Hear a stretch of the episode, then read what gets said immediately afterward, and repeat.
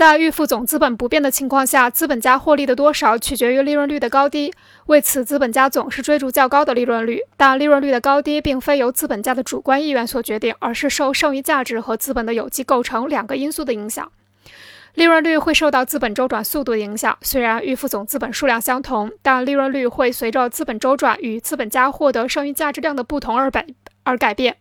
并且它的高低和资本周转的快慢成正比。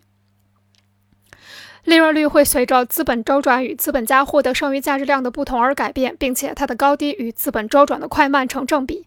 在其他条件不变的情况下，资本周转速度越快，同量资本在一年中所生产的剩余价值就越多，年剩余价值率就越高，年利润率也就相应的越高。反之，年利润率就越低。资本的有机构成所发挥的影响不容忽视，因为在剩余价值率不变的情况下，利润率的高低与资本的有机构成的高低成反比。就某个生产部门而言，资本的有机构成越低，同量资本中的可变资本就越多，从而创造的剩余价值就越多，利润率就越高。反之，资本的有机构成越高，同量资本中的可变资本就越少，创造的剩余价值就越少，利润率也就越低。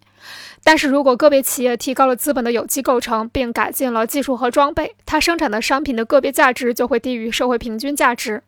该企业的利润非但没有降低，反而有所提高。例如有 A、B 两个部门，资本总量是一百磅，剩余价值率是百分之百。资本有机构成在 A 部门时九十小 c 比上十小 v，在 B 部门是六十小 c 比四十小 v。A 部门资本家获得的剩余价值是十磅，利润率是百分之十；B 部门的资本家获得的剩余价值是四十磅，利润率是百分之四十。由此可见，资本有机构成低的 B 部门利润率高于有机构成高的 A 部门。